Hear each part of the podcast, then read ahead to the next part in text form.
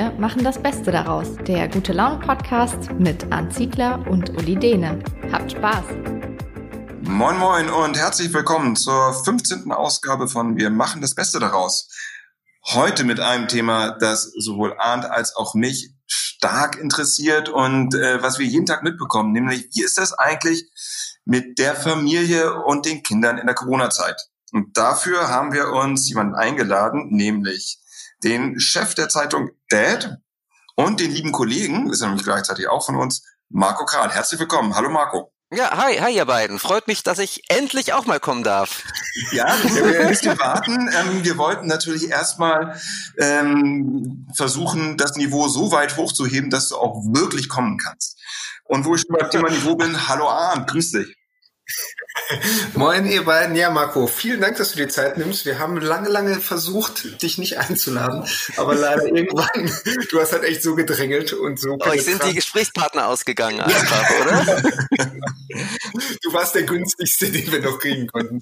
So, nein, also wirklich vielen Dank und ich glaube auch tatsächlich so dieses, also Uli und ich, wir telefonieren ja sehr, sehr häufig im Moment und es vergeht kein Telefonat, wo wir nicht so ein bisschen, ja, ich kann es jammern nennen über die Situation gerade, weil sie schon anstrengend. Ähm, mit zwei Kids jeweils zu Hause, Homeoffice. Du hast auch zwei Kinder, da kommst du bestimmt gleich nochmal drauf. Ähm. Genau, aber eure Kinder im, im, Gegensatz zu meinen sind ja noch sehr viel kleiner, oder? Also ihr habt tatsächlich mein, mein Mitleid, ähm, weil das nochmal eine ganz andere Dimension ist mit zwei kleinen Kindern. Das sind ja beides, also alle vier sind ja Kita-Kinder bei euch, oder?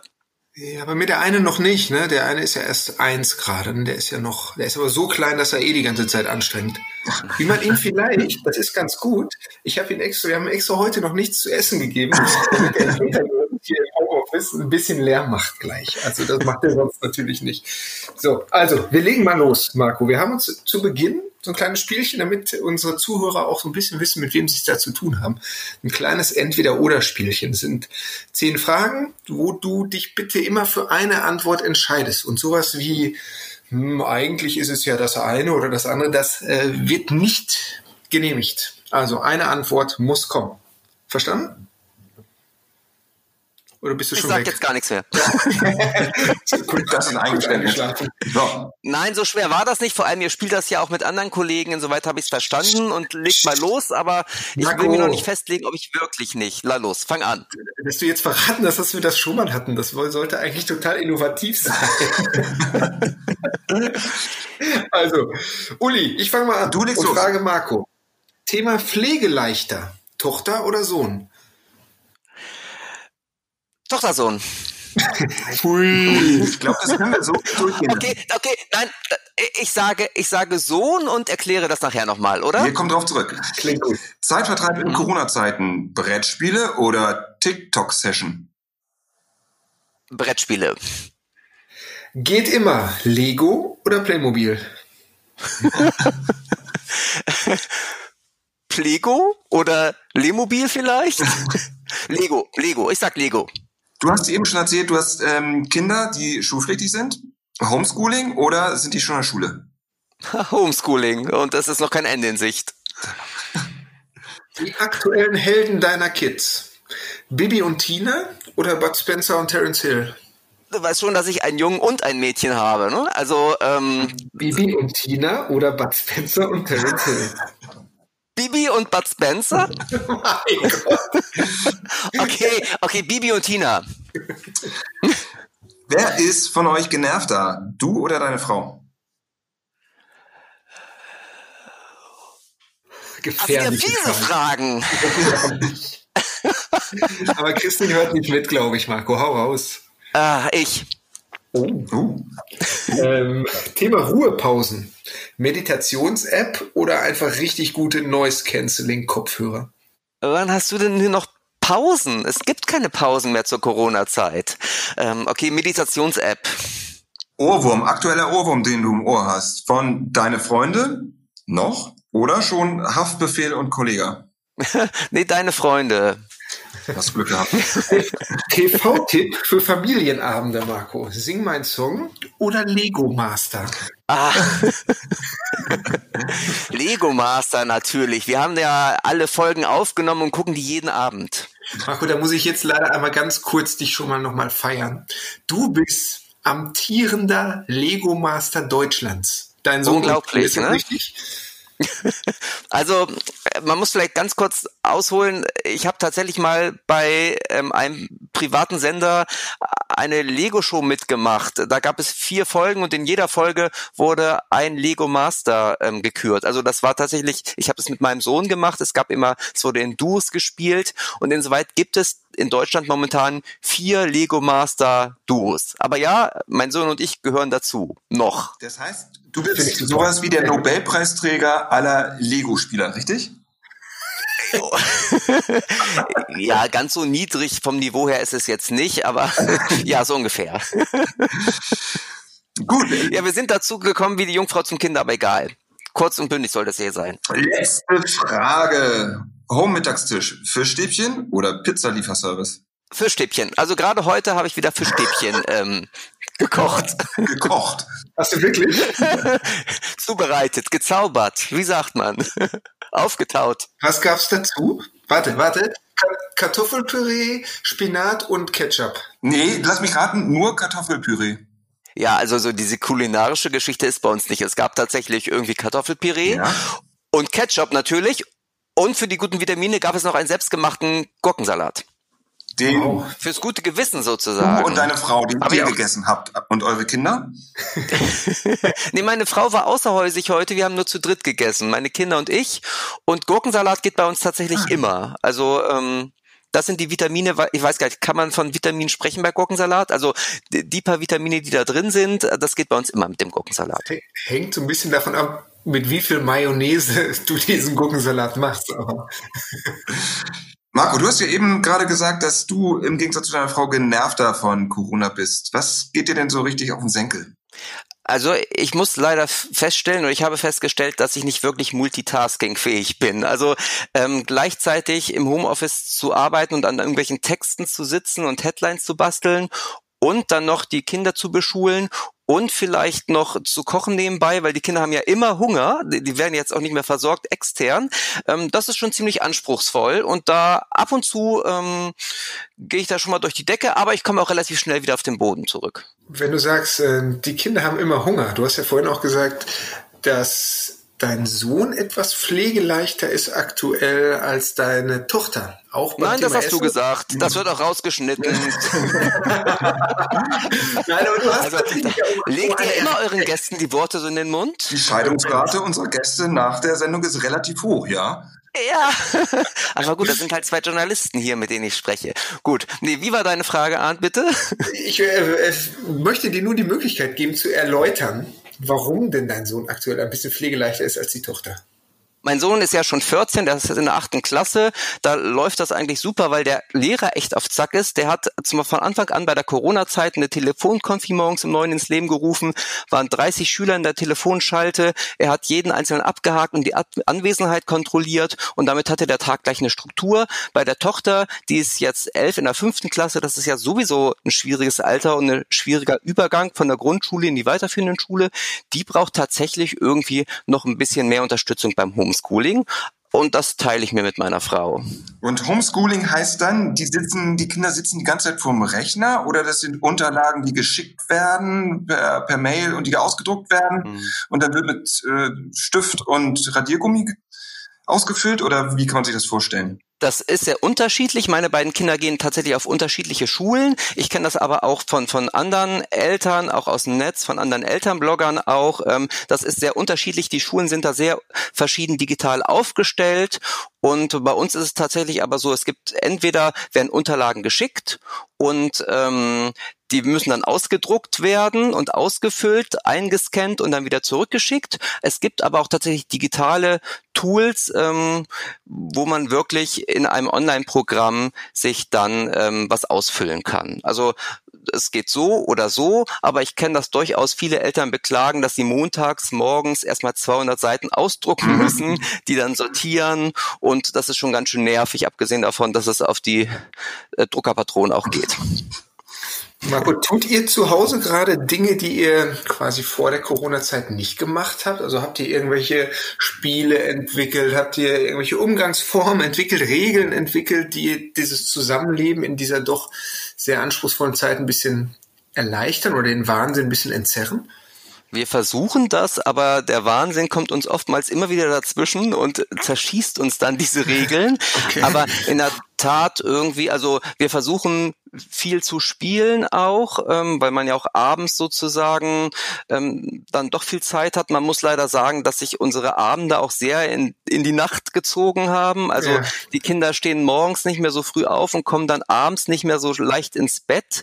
Das heißt, ähm, ja, die, die sind alle bis um zehn wach und manchmal gehe ich vor ihnen schlafen.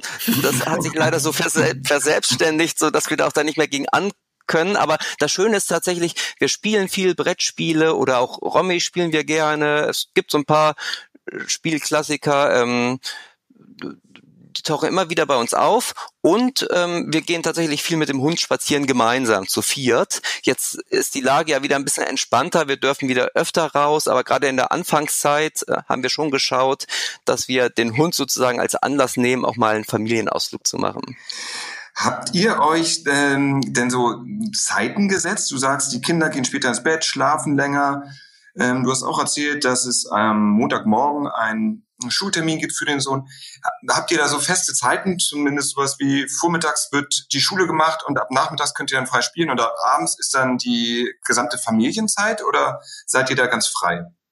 Nee, wir schauen schon. Also der Sohn hat ja tatsächlich dadurch, dass er um neun Uhr jeden Tag seine Telefonkonferenz hat, hat er schon eine Struktur und mit der Tochter, die kriegen wir nicht ganz so früh aus dem Bett, aber wir versuchen schon, da vormittags zwei Lerneinheiten mit ihr zu machen. Dann gibt es eine Mittagspause, wo sie auch mal ans Tablet darf. Und dann am Nachmittag gibt es meistens auch nochmal zwei Lerneinheiten. Ähm, soweit die Theorie. Und in der Praxis, also man muss sagen, der Sohn ist 14. Natürlich hat er auch inzwischen entwickelt er auch seinen eigenen Rhythmus. Und ähm, wenn der dann halt abends besser lernen oder schreiben kann, dann muss ich das, glaube ich, auch einfach so zulassen. Marco, du bist ja sehr vernetzt unter Vätern, unter Daddy-Bloggern. Ähm, was ist so dein Eindruck? Was sind so die, sagen wir mal, zwei, drei häufigsten Probleme, mit denen Väter aktuell in der Homeoffice- und Homeschooling-Corona-Zeit zu kämpfen haben? Hörst du dich mhm. da um? Ist es ähnlich bei allen?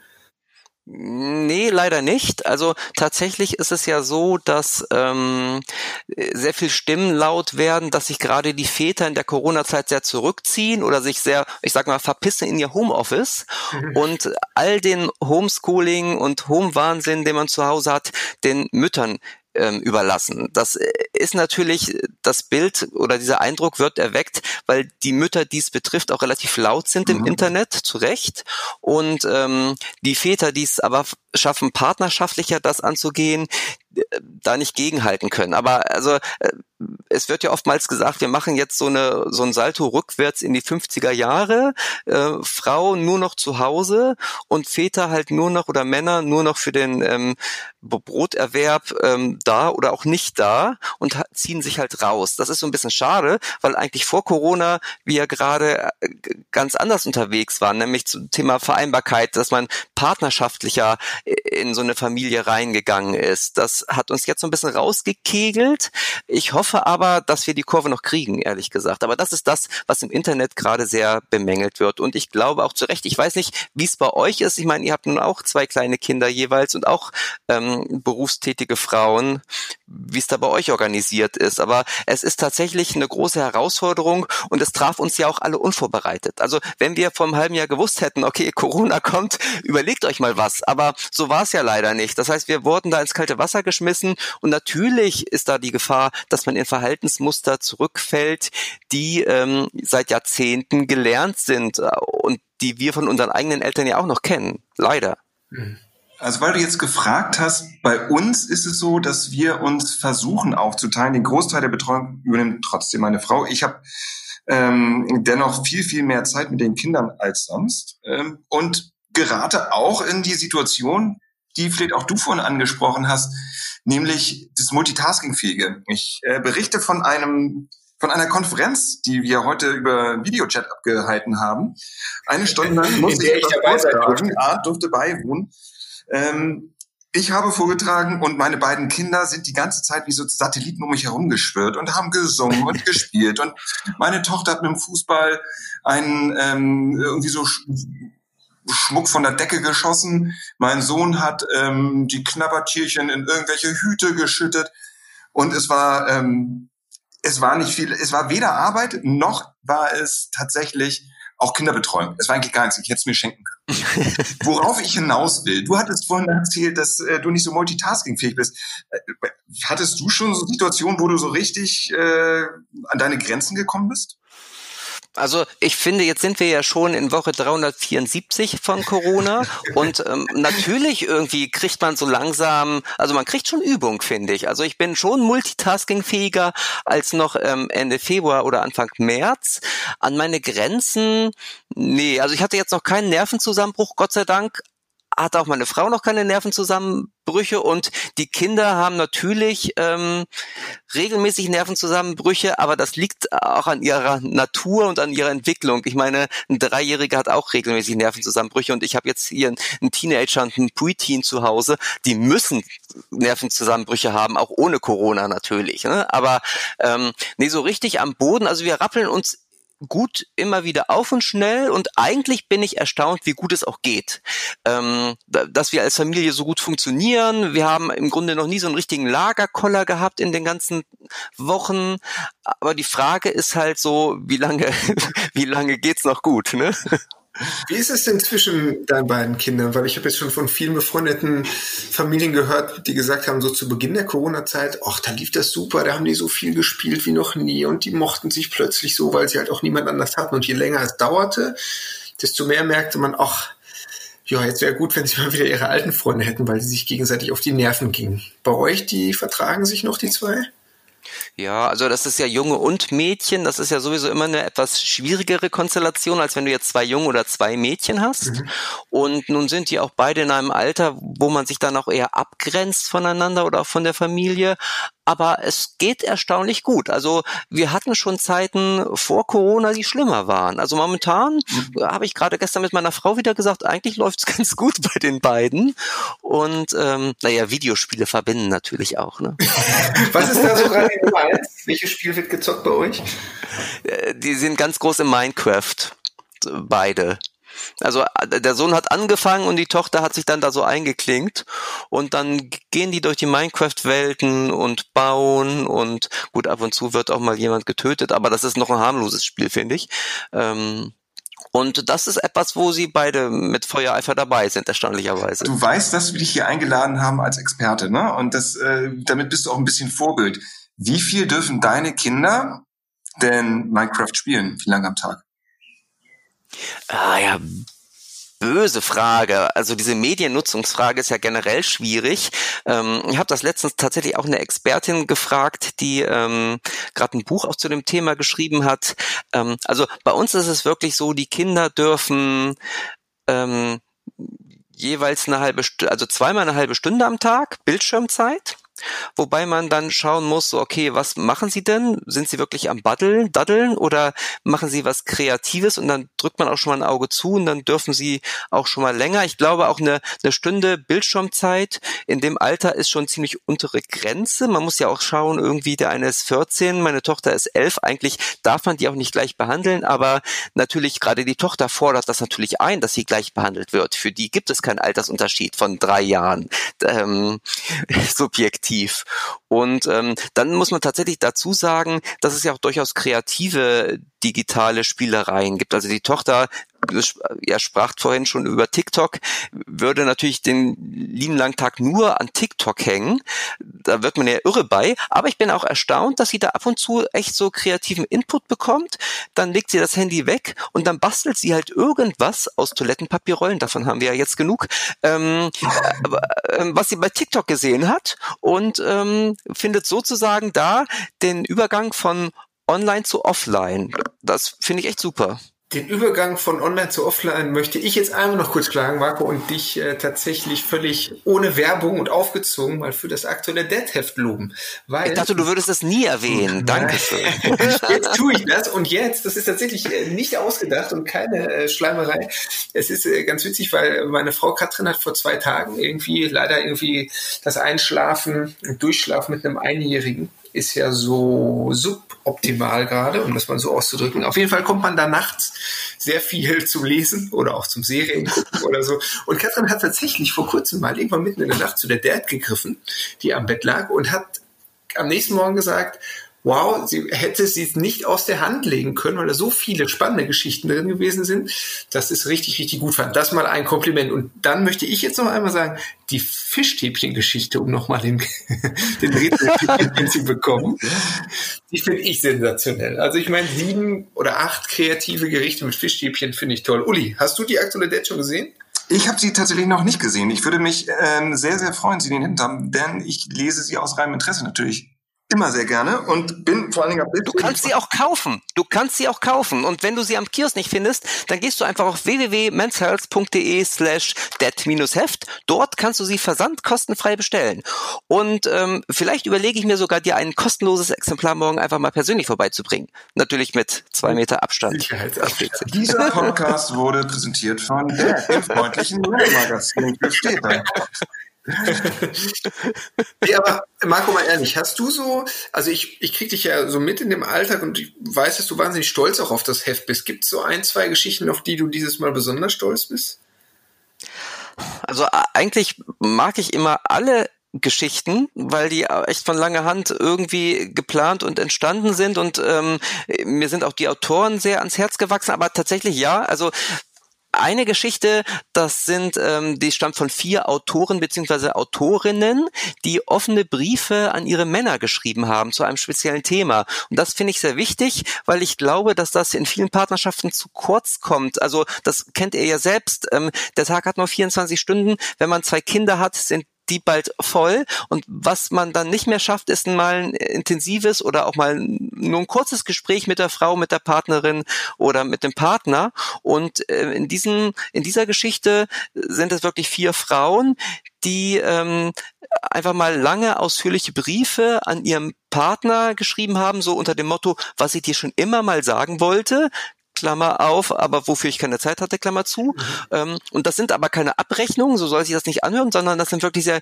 liebevolle Briefe zum Thema Überforderung, Elternzeit, Schwangerschaft. Ähm, und das kommt ja leider meiner Meinung nach oft viel zu kurz. Mhm. Und bin ich total stolz, dass ich da diese vier Autorinnen gefunden haben, die auch wirklich so, so mutig waren, ehrlich zu antworten und diese Briefe dann auch zu veröffentlichen. Aber alle anderen Geschichten sind auch toll. Gerade in diesen Zeiten ist das ja vielleicht ein echter Tipp für Paare beziehungsweise Eltern. Ähm, die Zeit wird noch knapper geführt, sich wieder näher zu kommen. Hast du noch weitere Tipps, um durch die Krise zu kommen, durch um das Familienleben so entspannt wie möglich zu halten? Ja, also ich, ich habe jetzt gerade, also wir haben ja das ähm, das DEDHEF, was zweimal im Jahr erscheint. Wir haben ja aber auch bei menshealth.de auch eine Sektion, eine DED-Sektion oder eine Vaterschaftssektion. Da habe ich jetzt gerade letzte Woche einen Artikel geschrieben, da geht es um Horizontal Parenting. Das sind Spiele, die man auf dem Sofa mit den Kindern machen kann.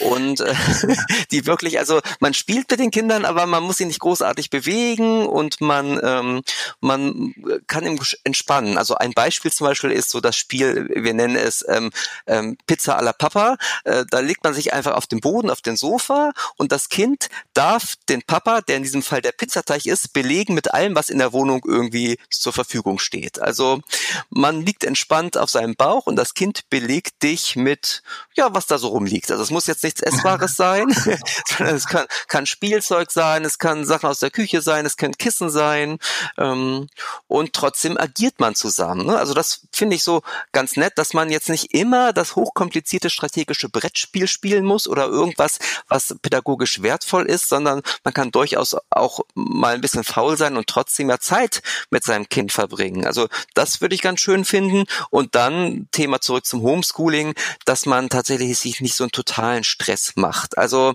die Lehrer ballern die Kinder schon ganz schön zu. Die Kinder können das nicht immer alles packen. Die Eltern versuchen zu unterstützen. Das ist auch schön. Aber man muss sagen, wenn man dann mal irgendwie eine Abgabe nicht schafft, finde ich das auch nicht schlimm. Also ähm, es gibt auch immer wieder Stimmen im Netz von Lehrern, die sagen, okay, liebe Eltern, unterstützt eure Kinder ähm, beim Homeschooling in der Schule, beim digitalen Unterricht, aber ähm, reibt euch nicht auf. Und ehrlich gesagt, all das, was eure Kinder jetzt in den Corona-Wochen nicht mitkriegen, das holen die wieder auf. Also es mhm. ist ja nicht so, dass das Abi in Gefahr ist ne? ähm, oder was auch immer. Ähm, Irgendwann haben wir diesen ganzen Scheiß hier überstanden.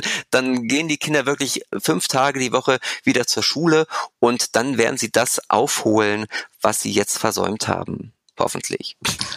Ein sehr versöhnliches Schlusswort, finde ich. Wie Uli, soll schon Schluss sein? Ja, finde ich, äh, finde ich auch, aber es äh, vergeht ja keine Folge bei uns ähm, ohne einen angemessenen Flachwitz.